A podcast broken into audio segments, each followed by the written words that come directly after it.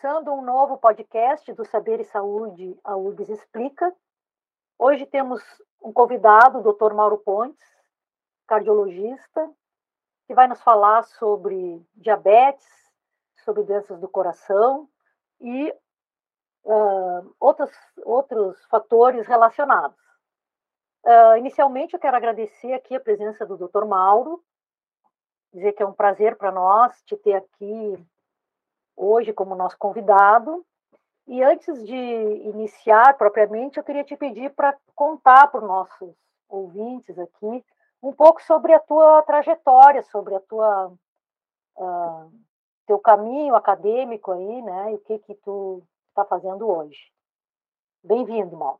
Obrigado. Uh, meu nome é Mauro Pontes. Eu me formei em medicina em 87 e fui trabalhar, né? comecei a trabalhar, fiz residência em medicina interna e cardiologia no Instituto de Cardiologia e eh, fiquei um tempo uh, trabalhando como cardiologista em 97 por aí uh, eu entrei no mestrado em fisiologia né? inicialmente sob orientação do professor Beló né? E quando ele faleceu, mais ou menos no meio do meu mestrado, a Adriane Beló, filha dele, assumiu como minha orientadora. Somos amigos até hoje, nos damos super bem. E uh, guardo uma, uma relação com a, com a Adriane de amizade. Uh, tenho, tenho conversado com ela uh, ultimamente. E apresentei a minha, a minha dissertação em 2001. Né? Uh, depois, uh, não segui doutorado na fisiologia, fui trabalhar e fui ver assim o que, que me interessava mais, né?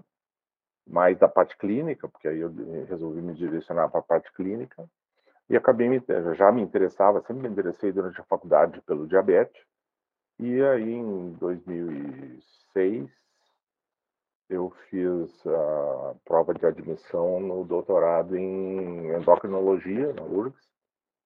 Uh, entrei sob a orientação do professor Luiz Henrique Canani uh, e apresentei a minha tese de doutorado em setembro de 2009, eu acho, por aí.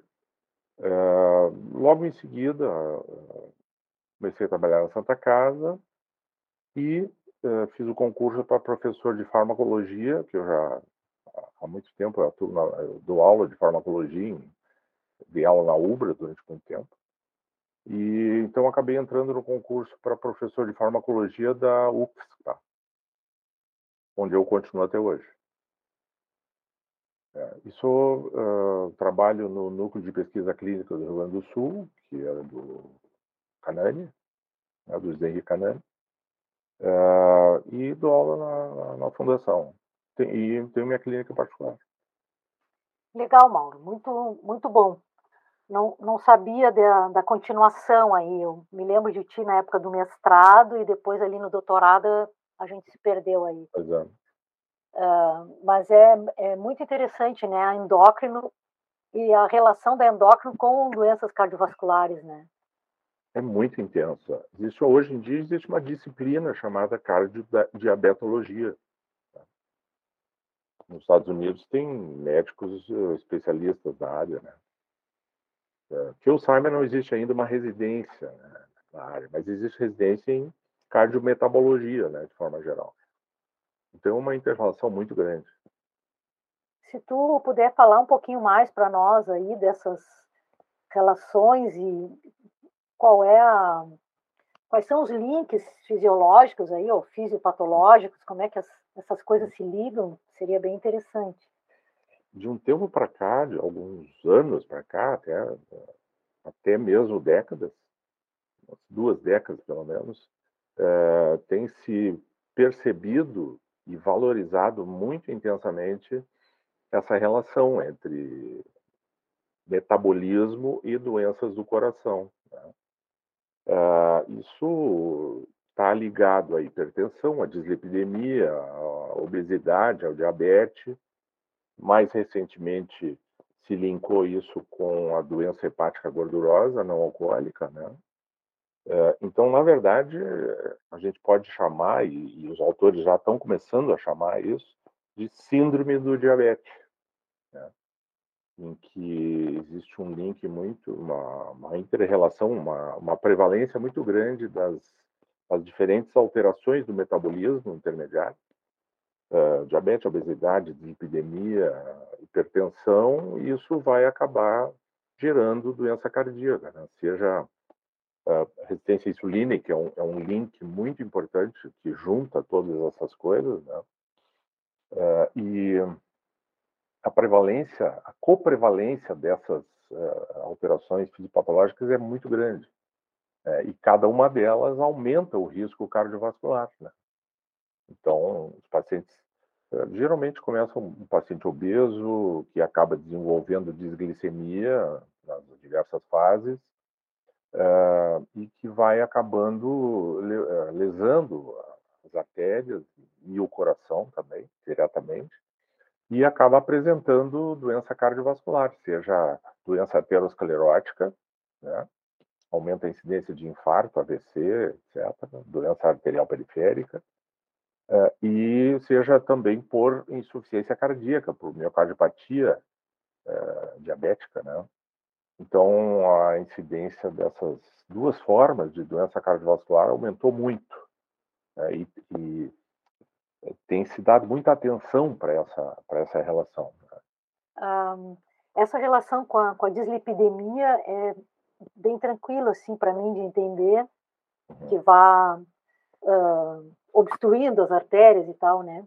Mas a hiperglicemia eu sempre acho um pouco difícil de, de relacionar com as alterações cardiovasculares. Existem muitos estudos, né? Mas parece que não é uma coisa tão clara assim, né? A, a relação fisiopatológica mesmo. É, a hiperglicemia, na verdade, não é só hiperglicemia, né? Existe todo um, um grande corolário de alterações metabólicas no paciente diabético. Né?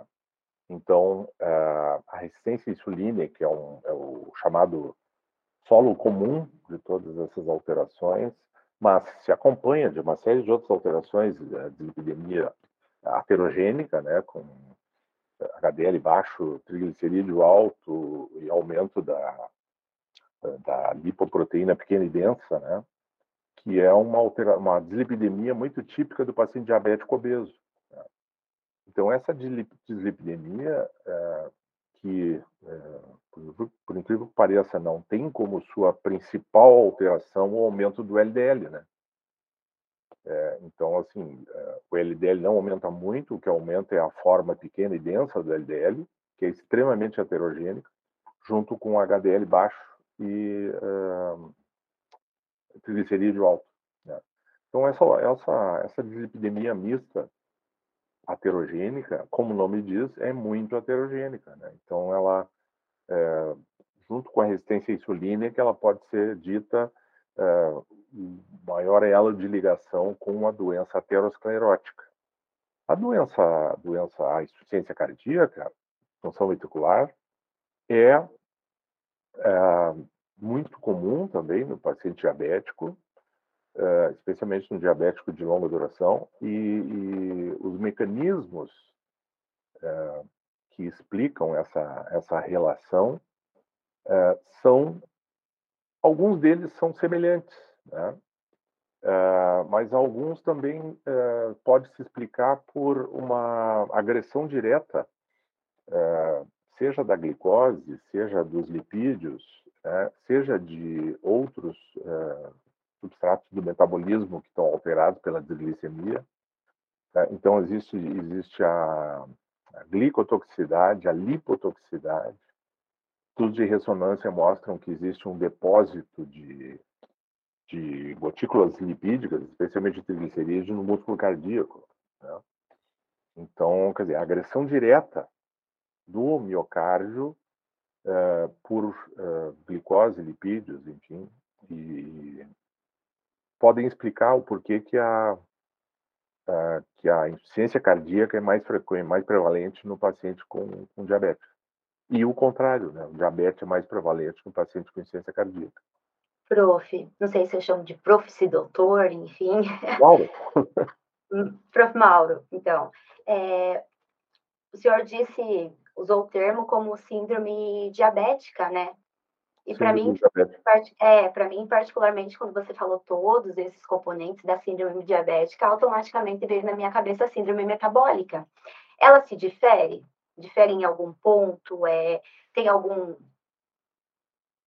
alguma característica faltante que desengloba uma da outra ou elas são concomitantes? É muito comum que o paciente diabético obeso tenha síndrome metabólica. Né? Mas a síndrome metabólica é composta por dislipidemia, desglicemia, hipertensão, normalmente excesso de peso, mas isso não, é, não necessariamente é um critério diagnóstico. Outro critério diagnóstico é a, a circunferência da cintura, né? É, que é um, é um marcador de, de obesidade, mas obesidade central. Né? É, então, assim, a síndrome metabólica é, é tem alguma é, imbricação, digamos assim, com as alterações do diabetes, mas não necessariamente o paciente diabético seja sempre é, portador de síndrome metabólica, e nem o contrário. Né? Mas, claro, ambos são marcadores de risco cardiovascular, sem dúvida. Né? Quando, é, inclusive, tem estudos mostrando que o paciente diabético portador também de síndrome metabólica, o risco cardiovascular é duas vezes maior do que o não portador o paciente diabético tem uma chance três a quatro vezes maior de infartar e de ter AVC, né? Então, são estudos clínicos que mostram associação de risco, né? Uh, já que a gente está falando, né, nessa questão do diabetes, né, como um fator de risco para doença cardiovascular, é, que tipos de sintomas, por exemplo, né, podem uh, levar mais uh, a uma suspeita, né, de diagnóstico uh, de diabetes, né? Para quem está nos escutando agora nesse momento, né, existe algum tipo de alteração que né, deva motivar a pessoa a procurar um médico? Ou existe, por exemplo, alguma recomendação em termos né, de fazer algum tipo de exame com uma certa frequência para tentar monitorar o surgimento dessa doença, né? É, acho que é uma informação importante para quem está escutando, né, é, no sentido de fazer esse diagnóstico para tentar, claro, né, prevenir essas complicações. É, existem uh, diretrizes de diferentes sociedades, uh, seja de cardiologia, seja de endocrinologia, que sugerem que a presença de doença cardiovascular, seja de que tipo for, já é indicação de rastreamento de diabetes pela alta prevalência, pela alta coprevalência das duas uh, patologias. E o diabetes é só pelo, pela presença do diabetes já seria uh, uma indicação de investigação, de rastreamento de, de presença de doença cardiovascular. Né? Uh, agora, claro, o indivíduo que apresenta sintomas de descompensação aguda metabólica, polifagia, polidipsia, perda de peso, enfim, aí já são sintomas muito adiantados da presença de indicativos da presença de diabetes, né? Pela, pela deficiência insulínica já, mas assim, são sintomas que são presentes em, em pacientes com diabetes tipo 1 ou em paciente diabético tipo 2 muito avançado, que já está com insulinopenia, que é uma alteração bem tardia no paciente diabético, tipo 2, mas que, óbvio, deve acender uma luz vermelha piscante para investigar a presença de diabetes. Né? Mas, claro, se possível, a gente não espera tanto, né? Por isso que é recomendado o rastreamento de diabetes em todos os pacientes com doença cardiovascular, porque a prevalência é bastante grande. Paulo, é, do conceito clínico, e até da tua prática clínica, quais são as tomadas de, de atitude que, por exemplo, um paciente ou um pré-paciente é, suscetível a desenvolver diabetes pode tomar e no sentido de evitar a progressão da doença ou diminuir a progressão da doença nesse sentido? E, uh, e se o componente familiar nesse contexto ele é importante dentro da questão hereditária, enfim, ou do contexto familiar propriamente dito, né, na, uhum. na transmissão dessa doença, não na, no aumento da probabilidade do indivíduo desenvolver a doença. Uhum. Bom, uh, em primeiro lugar, a questão do, do chamado pré-diabetes, né? Uh, a disglicemia é uma doença progressiva. Então, uh, o paciente começa com piora progressiva da, por exemplo, da resistência à insulina, se esse for o fator predominante fisiopatológico, né? Ou uh, se o fator predominante for deficiência de secreção de insulina, né? que é a marca do diabetes tipo 1, mas ela pode acontecer no diabetes tipo 2, em geral é um pouco mais uh, tardia, né? Uh, no diabético tipo 2 obeso, ah, desculpa, magro, uh, a deficiência de secreção pancreática de insulina costuma ser mais importante do que no diabético uh, tipo 2 obeso, uh, que normalmente está associado à resistência insulínica como principal fator predominante, né? Uh, mas, de qualquer forma, sendo uma doença progressiva, o indivíduo inicia, quer dizer, a gente tem que fazer, o ideal é fazer o diagnóstico do pré-diabetes, antes que ele vire diabetes. Os critérios diagnósticos são progressivos também. Então, a glicemia de jejum uh, de 100 a 126, 125, uh, é um indicador de uh, pré-diabetes. Uh, junto com uma hemoglobina glicada de 5,7 até 6,4. Uh, um teste de tolerância, que é um, é um, teste provocativo, em que o indivíduo toma 75 gramas de glicose. Normalmente os pacientes odeiam isso, porque é muito enjoativo, mas enfim, né? É, é, em média, duas horas depois da glicemia, ela vai estar uh, 140 a 199. Né? Então, esses três critérios fazem um, fecham o diagnóstico de pré-diabetes. Uh, frequentemente, a gente acaba precisando usar os três, porque uh, a concomitância dos três não é absoluta. Então, tem o que se, o que se, o que se diz é que o pré-diabetes, o teste de tolerância à glicose tem uma sensibilidade maior para detectar pré-diabetes. É, mas, e a hemoglobina glicada tem uma especificidade maior. Mas, enfim, se usa os três. Né? Uh, e, à medida que o indivíduo segue com aquele ambiente tóxico do, do, ponto de vista metabólico, a doença vai progredindo, a resistência à insulina, insulina vai se fazendo de forma mais importante, existe uma uma falência pancreática, no sentido de não conseguir produzir mais insulina para compensar a resistência, né? E aí chega um momento em que a, glico a, a glicose passa de 126, a glicose de jejum. É a grande marca da, da, da instalação do diabetes. Né? Uh, o que, que, se pode fazer para evitar isso?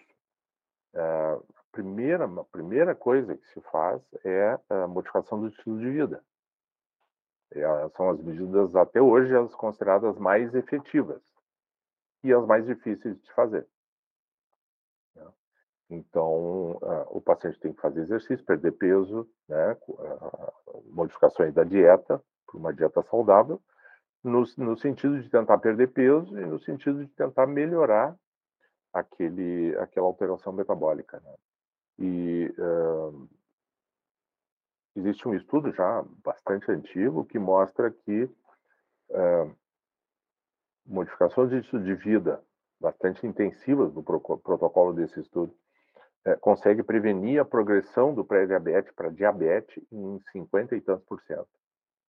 Se o indivíduo tem mais risco de progressão, de acordo com as características clínicas, é, se pode usar é, essas modificações de estilo de vida junto com uma grama de metformin por dia. Né? Isso consegue prevenir 33% a mais de progressão do diabetes. Né? São as, as coisas mais bem estabelecidas em termos de evitar progressão. Né?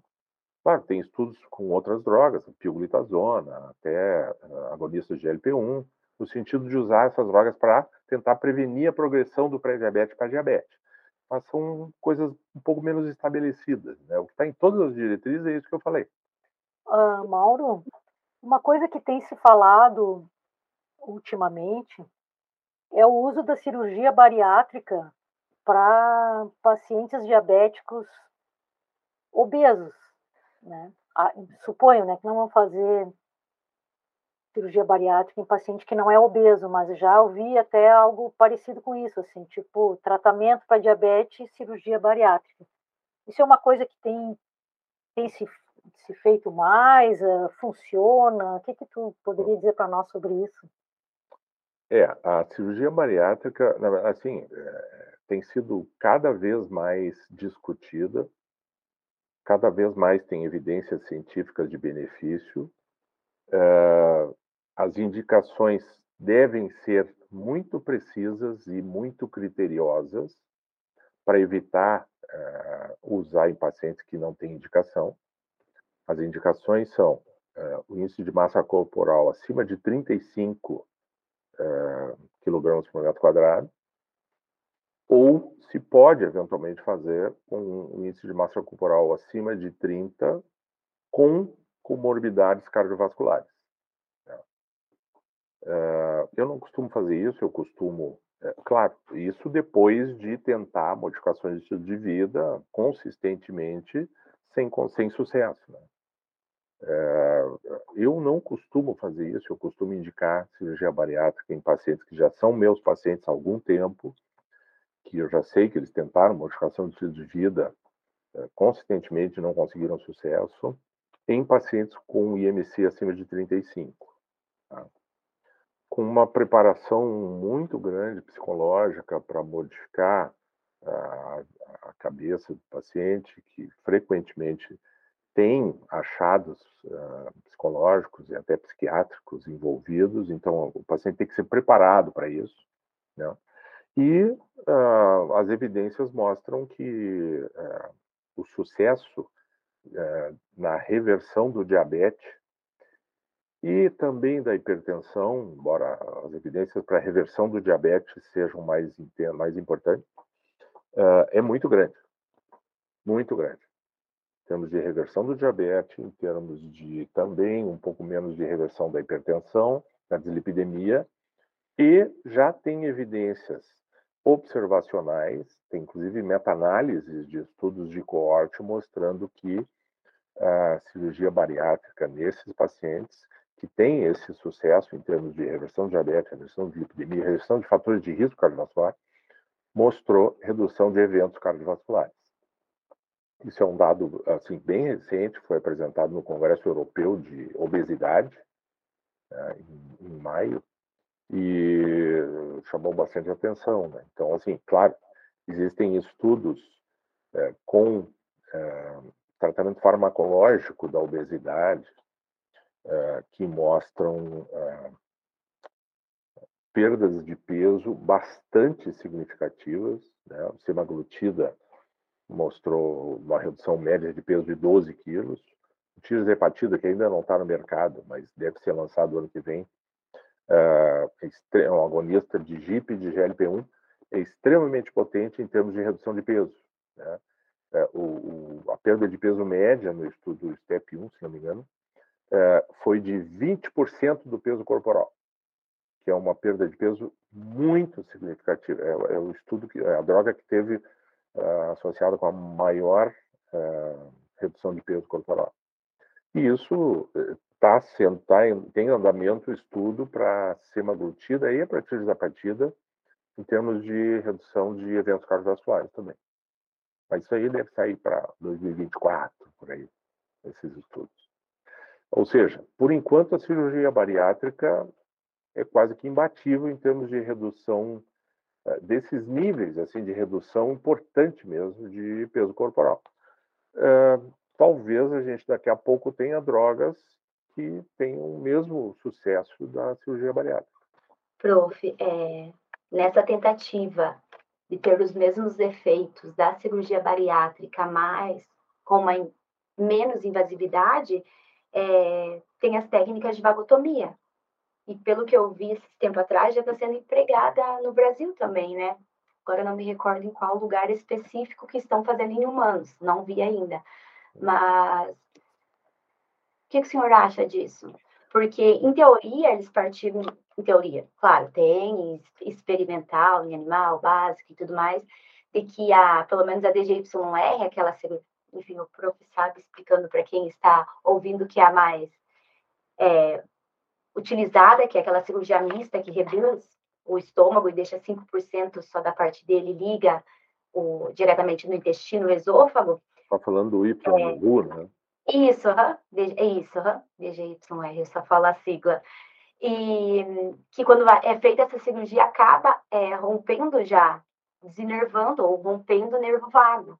Aí, nesse pressuposto, enfim, não sei explicar o certo, então estou senhor para me corrigir e, e falar, é, tem a vago, é, estão fazendo a técnica da vagotomia para desnervar, então, essa parte do, é, do vago para o pâncreas e ter os mesmos efeitos, só que sem toda essa agressividade da cirurgia bariátrica, da Y de Ru.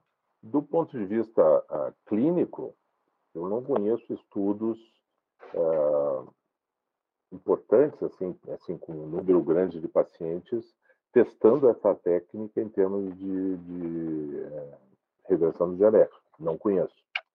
Uh, conheço a cirurgia, já tive alguns pacientes, né, acho que 15 ou 20 pacientes que fizeram o Y de RU. Né? Uh, vários deles com bastante sucesso em termos de perda de peso e vários, vários uh, com bastante sucesso em termos de reversão do diabetes. Uh, do ponto de vista de ciência básica, de bancada, faz sentido uh, a técnica de denervação vagal para, enfim, esses pacientes obesos, né, diabéticos.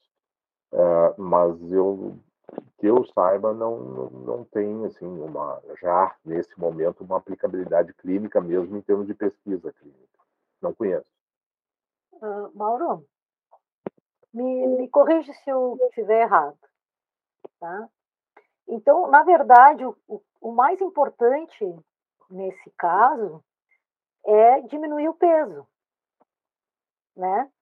Para reverter as, a, a, diabetes e, em consequência, também reverter as alterações cardiovasculares, tá, tá certo? O ponto-chave aí seria diminuir o peso? O que se diz é que o grande solo comum de todas essas alterações cardiometabólicas, digamos assim, é a resistência à insulina. É, claro, essas alterações metabólicas elas podem ocorrer em presença de diabetes e podem ocorrer em pacientes não diabéticos ainda. Né? É, mas a resistência à insulina está presente em praticamente todos. É, você sabe que a cirurgia bariátrica, pela redução de peso, reduz a resistência à insulina. Né? É, tem é, estudos é, avaliando diferentes tipos de cirurgia que na verdade começa a ser chamada não de cirurgia bariátrica, mas de cirurgia metabólica, né? é, para uh, ah, influir nesse processo todo. É, a gente sabe que existe uma relação muito importante entre entre excesso de peso e resistência insulínica. O excesso de peso, por si só, é um fator de risco para a doença cardiovascular independente da presença de resistência insulina. Né? Uh, então, isso acaba uh, ficando muito imbricado. Assim, é difícil a gente uh, avaliar o impacto individual de cada uma dessas alterações, porque elas muito frequentemente estão juntas né?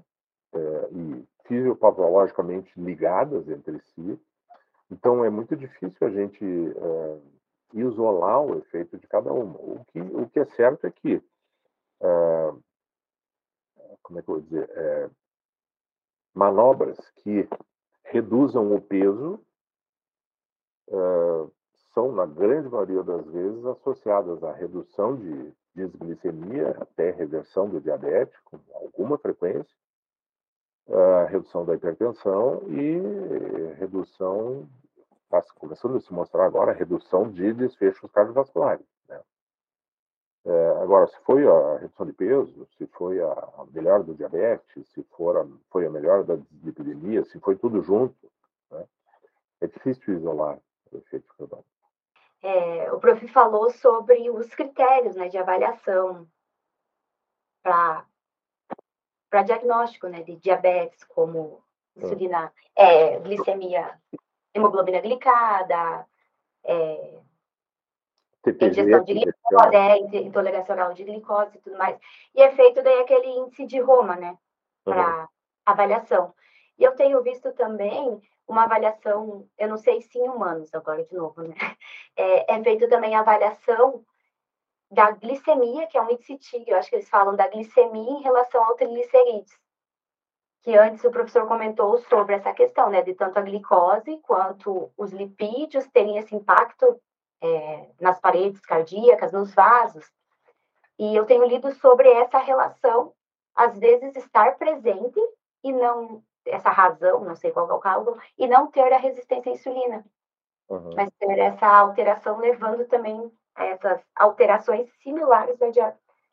Uhum. Esses efeitos similares da diabetes no sistema cardiovascular. Não sei se eu fui muito claro, não sei Sim. se pode ser considerado ou não.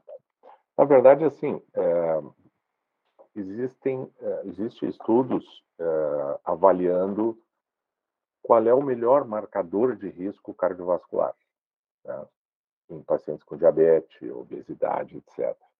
É, os marcadores lipídicos são muito estudados, né? É, e é, não se sabe ainda exatamente qual é uma, o melhor marcador.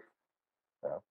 se é VLDL, se é colesterol não HDL, se é lipoproteína A, é, enfim, é, são todos marcadores lipídicos que estão, se sabe que estão associados a aumento do risco cardiovascular, é, mas assim, não se sabe é, qual deles tem uma acurácia, uma, uma sensibilidade, especificidade melhor para a prevalência de diabetes. O que se sabe é que, assim, por exemplo, é, glicemia pós-prandial tem uma capacidade melhor de prever doença cardiovascular do que a glicemia de jejum. Isso, é, isso já é, é sabido, comprovado. Né? É, agora, dos marcadores lipídicos, que eu saiba, ainda não se tem. Né? O clássico é o LDL colesterol, né? É, e tem esses outros marcadores é, chamados de secundários, né? é, que são alvos secundários, né? ou seja, o diabético com doença cardiovascular, a gente deve buscar atingir um LDL de 55 para baixo, isso é bastante baixo, né? E também um colesterol não HDL uh, 85 para baixo. O não HDL geralmente é 30 miligramas por decilitro a mais do que o do que o LDL. E o colesterol não HDL inclui o triglicerídeo. Então, assim, é, dos marcadores lipídicos que abrangem triglicerídeos, que eu saiba, o colesterol não HDL é o que está mais, uh, tem mais estudos, mais evidências de, de, de benefício em termos de capacidade de predição de doença cardiovascular. Ah, eu conheço essa, já li sobre essa razão glicose triglicerídeo, mas que eu saiba não existem estudos uh, mais clínicos assim, em termos de capacidade de predição. De qualquer forma, o colesterol não HDL é um marcador secundário que já está na prática clínica, já tem indicação e diretriz como alvo secundário do tratamento da dislipidemia uh, e com uh, bastante sucesso. Uh, Mauro, em relação às outras doenças endócrinas que possam ser assim relacionadas com doenças cardiovasculares, uh, o que me vem à cabeça imediatamente é a tireoide, né? Hipertiroidismo. Mas eu não sei se tu poderia falar um pouco para nós de outras doenças relacionadas uhum. que não a diabetes é, assim, eh, a tireoide é a mais óbvia, né? Claro que tem doença de Addison, pode ter um pouco também, enfim. Mas, assim, as mais comuns, digamos assim, no consultório, são as doenças da tireoide e o diabetes, né? É, então, assim, em termos de uh, associação entre doença da tireoide com doença cardiovascular, uh, do ponto de vista de hipotireoidismo, uh, existe uma relação bem mais fraca. Né? inclusive no sentido de que, por exemplo, tratamento do hipotireoidismo subclínico, tá?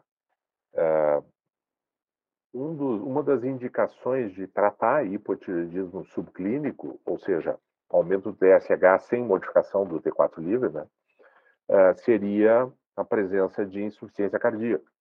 Uma das poucas indicações de tratar hipotireoidismo subclínico. Ou seja, existe alguma, alguma associação, alguma interação, digamos assim, mas ela é bem menos uh, importante, digamos assim, é bem menos conhecida é, tem, o tratamento é, é, tem menos benefício conhecido. Entende? Agora, em relação ao hipertiroidismo, é bem conhecida a associação, né? O hipertiroidismo pela, pela descarga adrenérgica contínua que, ela, que provoca, está associado com uh, aumento da frequência cardíaca, uh, arritmias uh, supraventriculares, mais comumente, fibrilação atrial, né? e até mesmo com desencadeamento de, de, de doença cardíaca, doença cardíaca aguda. Então, assim, uh, que eu saiba, não existem estudos uh, de longo prazo, digamos assim, que mostrem uh, associação, maior prevalência de doença aterosclerótica em pacientes hipo ou hipertireoideusos. Mas arritmia, sem dúvida. Ah, voltando ali para diabetes, as doenças cardiovasculares que se relacionam mais são uh, infarto e essas relacionadas com, com isquemia, né? Doença aterosclerótica, seja infarto, AVC, doença arterial periférica, uhum. uh, são as, as, complicações macrovasculares do diabetes, né? E as complicações microvasculares que provavelmente sejam mais frequentes do que os cardiovasculares, então nefropatia, é, retinopatia, etc. Né? Então, e a doença autonômica, né? A neuropatia autonômica. É, a neuropatia em geral, né? Periférica ou autonômica. Né? Então, é, essas são as, as comorbidades ou as complicações do diabetes que mais se procura prevenir, né? Doença aterosclerótica, acima de tudo, né? é, perfaz mais de 80% das, das cardiopatias associadas ao diabetes. Uh, a insuficiência cardíaca uh, em torno de 10 a 15%. Né? Uh, então, claro, a, a, a, insuficiência cardíaca como comorbidade do diabetes ganhou uma, uma, relevância, né? é, muito grande com o surgimento dos inibidores de SLT2, né, que tiveram, que mostraram nos estudos clínicos um benefício enorme em termos de prevenção de, de insuficiência cardíaca e agora de tratamento da insuficiência cardíaca, mesmo em paciente não diabético, né? Os últimos estudos têm mostrado isso.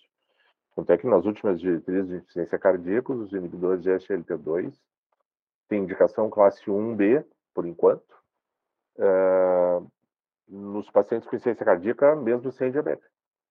Então, hoje são drogas para tratamento de insuficiência cardíaca. É, mas, de qualquer forma, apesar dessa relevância, a insuficiência cardíaca é só 10 a 15% das doenças, das cardiopatias associadas ao diabetes. O, a grande é, predominância segue sendo da doença aterosclerótica. Uma curiosidade, né? Então, a gente sabe né, que o diabetes é uma, uma doença que tem uma incidência bastante alta, mas que uh, muitas vezes né, é plenamente tratável. Né? Tem diferentes alternativas, né, tanto é, fármacos aí utilizados por via oral e também, claro, a própria insulina. Né? Hoje tem aí vários tipos, inclusive, né, de insulina que estão disponíveis. Uhum. É, do ponto de vista de prognóstico, né, um paciente, por exemplo, que ele é diagnosticado com diabetes e que ainda não tem, por exemplo, né, uma complicação cardiovascular mais clara. Uh, o tratamento da diabetes, ele até que ponto vai ajudar esse paciente, né, no sentido de reduzir, por exemplo, né, o risco de uma complicação cardiovascular? Uh, esse, essa redução seria plena ou ela é parcial? Enfim, até que ponto que ele consegue uh, reduzir esse tipo de risco com um tratamento adequado? É, essa é uma pergunta, é a pergunta do milhão de dólares, né? É, se sabe, obviamente já está bem de, definido que o diabetes uh, tem está uh, associado com redu redução de sobrevida, né? Se acredita que seja em torno de sete anos a menos de vida, né? As, as causas de morte, digamos assim, são variadas, existem alterações em diferentes sistemas corporais que são afetados pelo diabetes que podem levar à morte. É, provavelmente a doença cardiovascular é a mais prevalente, e a que mais contribui com a mortalidade do paciente diabético, embora a insuficiência renal seja um contribuinte importante também, enfim. Né? É, até dissecção de aorta está associado com diabetes, né? Mas, assim, a, a doença aterosclerótica é grande é, culpado, digamos assim, dessa perda de anos de vida no paciente diabético. E em relação ao, ao, prognóstico da doença aterosclerótica e o prognóstico em termos de sobrevida no paciente diabético, a gente nos últimos anos fez muitos avanços, né? Então, é, a gente tem é, várias drogas que conseguem é, impactar positivamente nessa, nesse prognóstico do paciente diabético é, por via da, da, da, redução de eventos ateroscleróticos. Né? Então, é, a partir de 2008, é, em 2007 foi publicada uma meta-análise de qualidade, do, depois se viu que era de qualidade duvidosa, que mostrou que a rosiglitazona é, aumentava o risco de infarto. Na época, a rosiglitazona era um dos, um dos fármacos mais vendidos nos Estados Unidos, somando todos os fármacos. Né? Então, foi um impacto muito grande essa meta-análise e, inclusive, assim, a, a empresa quase faliu, né?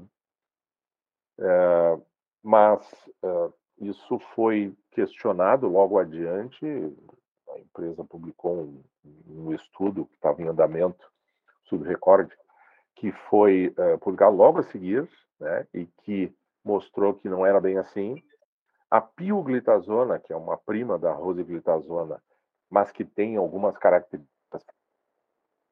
Essa pioglitazona é, é, tem assim um mecanismo de ação um pouquinho diferente e aí é, benefício cardiovascular, inclusive. Né?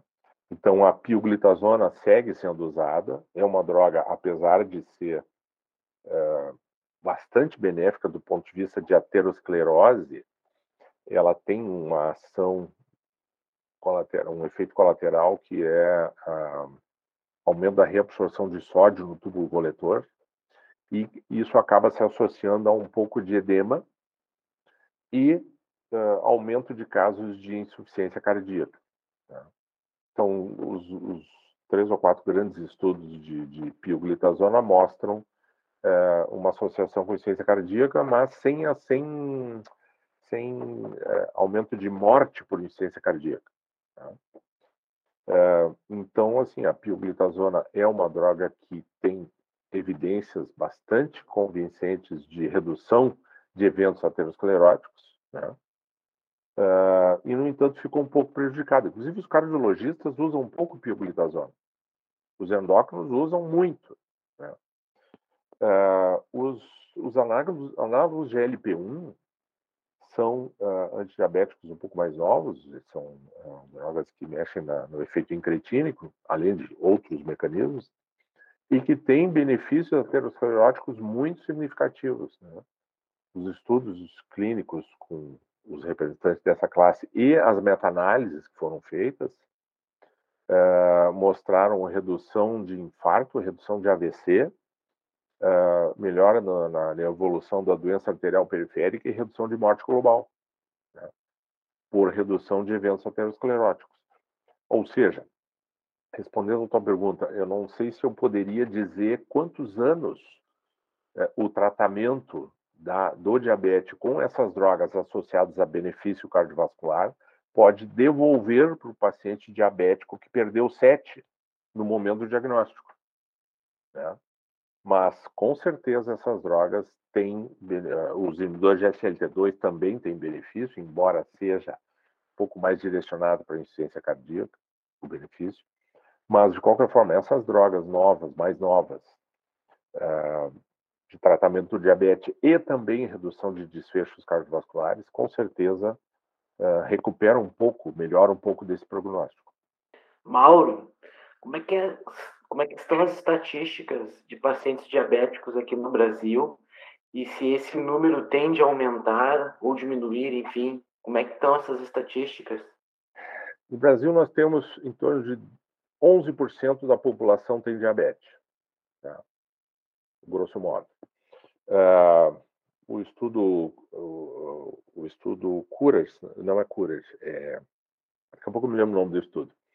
É um estudo observacional que foi feito em todo o mundo, uh, avaliando uh, o status do diabetes uh, pacientes das cinco grandes regiões do mundo, né? Uh, e no Brasil tem um subestudo mostrando os dados uh, brasileiros, mostra que, infelizmente, os pacientes diabéticos continuam 60% a 70% deles continuam fora da meta da hemoglobina glicada. Né? quase 50% deles têm doença cardiovascular já estabelecida. Uh, e 15% deles usam para o tratamento de diabetes alguma das drogas com benefício cardiovascular. Ou seja, o nosso perfil é triste. Né? É, a vantagem é que a gente tem opções terapêuticas que impactam positivamente nesse, nesse risco cardiovascular aumentado. Né? A questão é que uh, só vai trazer benefício se for usado. É, mas isso é, isso, é uma, isso é comum no mundo todo, na verdade. Né? o subtratamento é comum no mundo todo.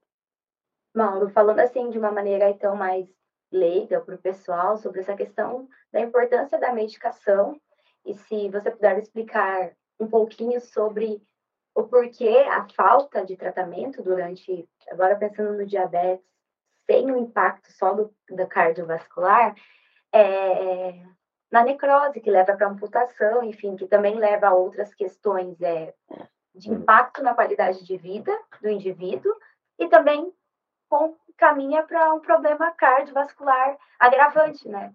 após uma amputação Sim. e a falta de movimento, sedentarismo que acaba meio obrigatório. É, foram feitos três grandes estudos é, VADT, o, o Acorde. E o KPDS, é, lá na década de 2000, né, 2006, 2008, por aí, é, que testaram a hipótese de que um controle glicêmico intensivo com meta, um deles com meta de 7% de hemoglobina glicada, o acorde com meta de 6,5%, enfim, testando uh, o papel, enfim, o efeito do tratamento glicêmico intensivo só glicose. Tá? Claro, no protocolo tinha todos os outros cuidados, mas assim, o que estava sendo testado mesmo era o tratamento glicêmico intensivo e morte cardiovascular e mortalidade global. Tá? Uh, esses estudos uh, infelizmente, foram associados com uma incidência maior de hipoglicemia, que é de se esperar, né? Porque na época se tinha pouca coisa para o tratamento do diabetes. O metformin estava sendo testado, inclusive, né? é, do ponto de vista cardiovascular. O KPDS mostrou é, que o metformin, num subgrupo lá de obesos, teve redução de eventos cardiovasculares. Foi a primeira droga que mostrou isso. Uh, os outros estudos mostraram o efeito uh, neutro do ponto de vista de redução de desfecho cardiovascular, e o acorde, que tinha uma meta mais agressiva, portanto, precisava usar mais sulfonilureias, precisava usar mais insulina, né, é, ele mostrou um aumento de mortalidade cardiovascular por hipoglicemia. Uh, ou seja, as evidências para benefício de tratamento glicêmico intensivo são muito pobres. Depois fez meta-análise desses estudos e tal, então os pacientes que não tiveram hipoglicemia tiveram redução de desfecho cardiovascular, redução de infarto e tal. Mas ficou uma coisa uh, com não, não, muita evidência para apoiar essa, essa, essa estratégia de tratamento glicêmico intensivo. Com essas drogas mais novas, com, associadas com redução de desfecho cardiovascular, eu, eu chamaria assim, metformin, pioglitazona, inibidores de SGLT2 e agonistas de GLP-1. São os quatro grandes pilares hoje do tratamento do diabetes com associação com redução de eventos cardiovasculares. É, obviamente que hoje em dia não vai ser feito um novo UKPDS para testar uh, tratamento glicêmico intensivo com essas drogas. Se fosse feito, com toda certeza mostraria redução, a redução de desfecho cardiovasculares. Mas infelizmente não vai ser feito, né? Porque economicamente não é não é adequado. Mauro, eu, eu tenho uma curiosidade em relação às diferenças entre homens e mulheres. Se a, a... mulher é pior. ah, então era isso que eu queria saber tanto na, na incidência quanto na progressão da doença, se como é que se comporta? A incidência é mista, dependendo do local, da região. Uh, uh, hispânicos, no sul dos Estados Unidos, especialmente ali na América Central. se não me engano, as mulheres têm uma prevalência um pouquinho maior. o prognóstico de doença cardiovascular nos pacientes diabéticos é maior em, em mulheres. Né? então, assim, pode dizer que o diabetes transcorre de forma mais agressiva do ponto de vista cardiovascular nas mulheres. Não existe nada que eu saiba em termos de benefício do tratamento seja uh, o tratamento para baixar a glicose, como o tratamento para prevenir doença cardiovascular. Que eu saiba, é igual para os dois sexos, os efeitos né, das medicações.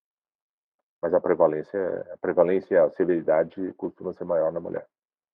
É, isso aí é, é bem importante, né, para as pessoas prestarem atenção que uh, tem, tem tratamento, né, e quando não tratado pode ter uma evolução bem ruim, né? De... Do ponto de vista de sexo feminino, tem uma coisa muito importante que deve ser dita, né? Não do diabetes, mas fora da, da, do ponto de vista cardiológico. Uh, mulheres infartam.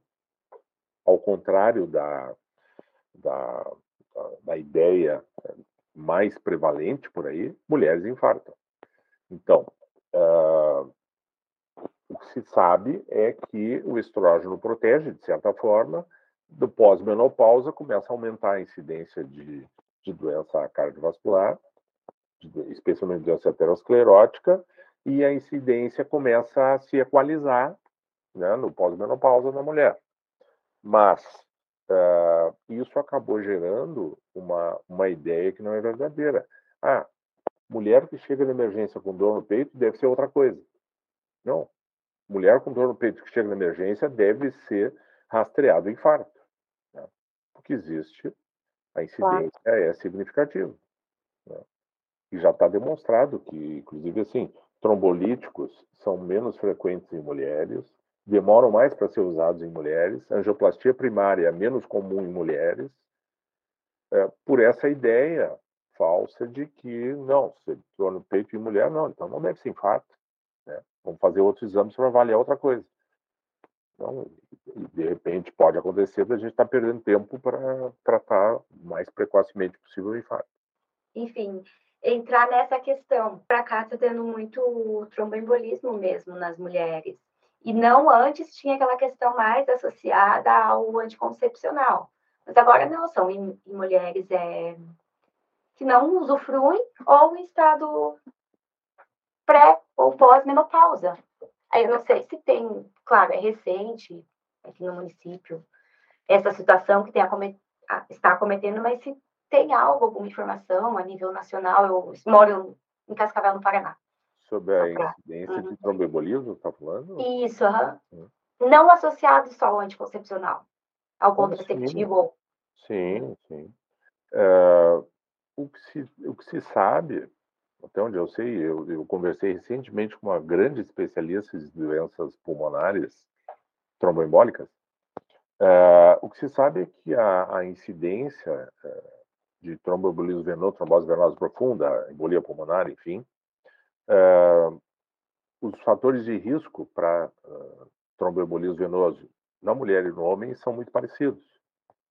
A única diferença é a, a, o anticoncepcional oral. Né? Mas uh, mulheres têm tromboembolismo porque viajam 12 horas sentadas no avião, assim como os homens. Né? Uh, enfim, os fatores de risco são os mesmos hipercoagulabilidade por doença, por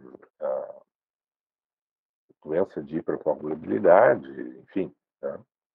Uh, os fatores de risco são os mesmos e a incidência de tromboembolismo é tão importante na mulher como no homem. Né?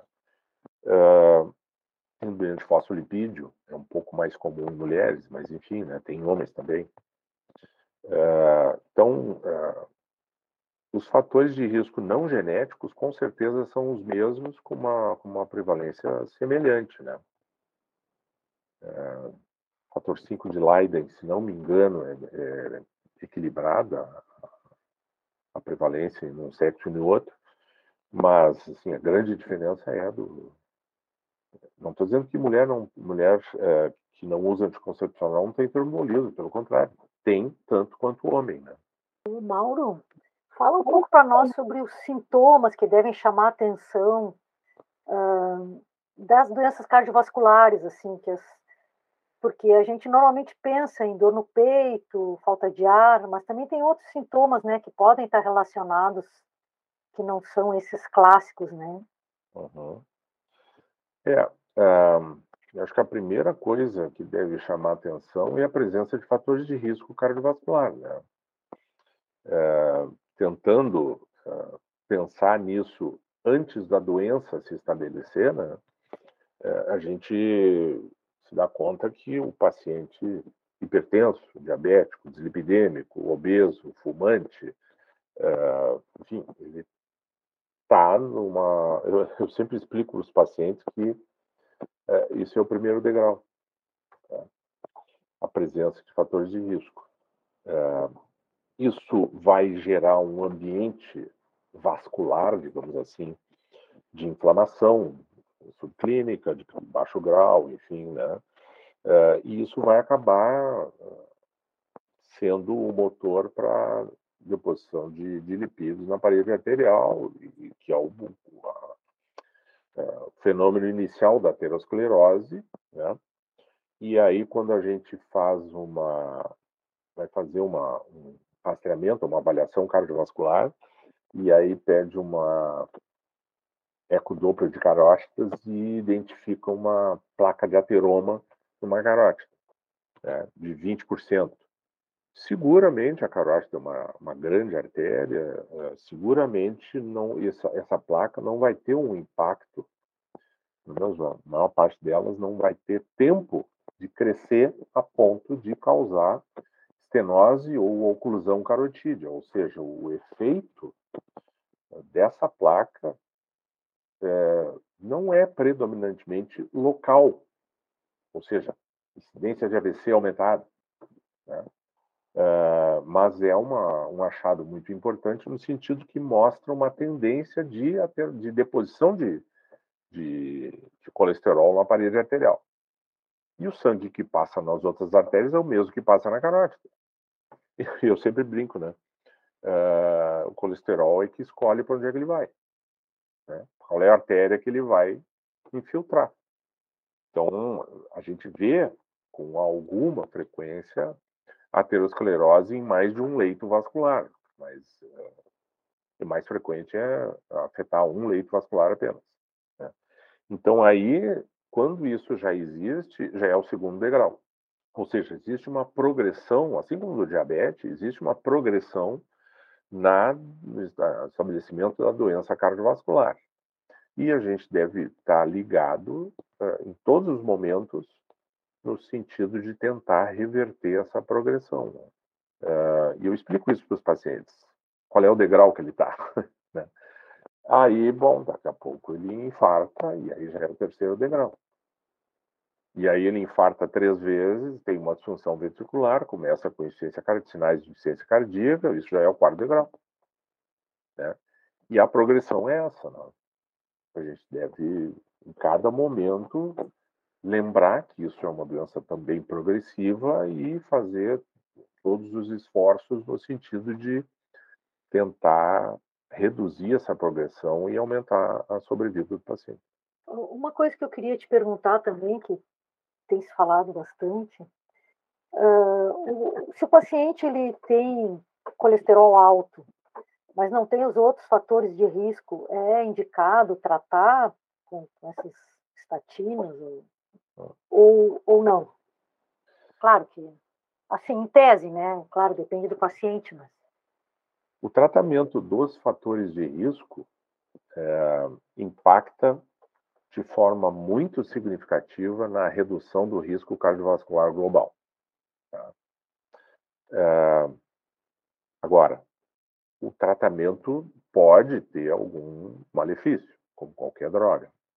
Então, é, o tratamento do fator de risco para reduzir é, o risco cardiovascular global está uh, indicado quando uh, esse tratamento trouxer benefício na redução de risco cardiovascular para aquele paciente. Tá? Uh, são muito poucos os grupos de pacientes que não se portadores de doença aterosclerótica que não se beneficiarão de estatinas. Né? Então, termos de prevenção secundária de doença cardiovascular, portanto, em pacientes que já têm doença cardiovascular, seja subclínica, seja clínica, ou seja, seja portador de aterosclerose ou com infarto prévio, AVC prévio, uh, todos eles se beneficiam de, de estatinas para reduzir o LDL colesterol.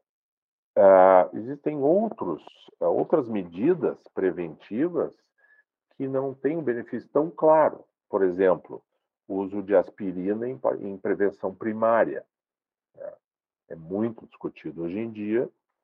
Uh, assim, o, o, que ficou mais ou menos definido é que o paciente que tem um risco de pelo menos 10% de, de, de chance de eventos cardiovasculares em 10 anos, pelos scores de risco cardiovascular, né, score de enfim, né, uh, esse paciente teria benefício de usar aspirina.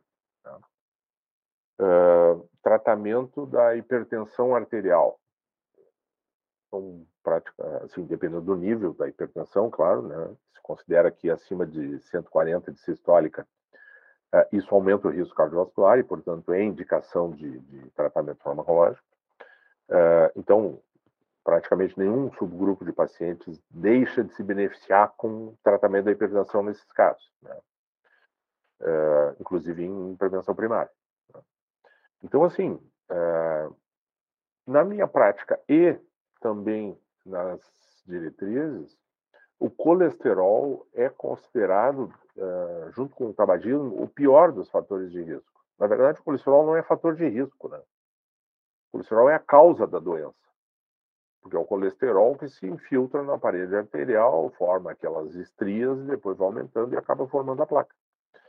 É, então, assim, é, praticamente todos os subgrupos de pacientes se beneficiam da redução é, de, de LDL colesterol com estatinas. Prevenção primária, um pouco menos intenso o benefício em termos de redução de risco absoluto de risco. em prevenção secundária, é inquestionável. Né? Talvez assim pacientes com insuficiência renal dialítica existe um questionamento. Né?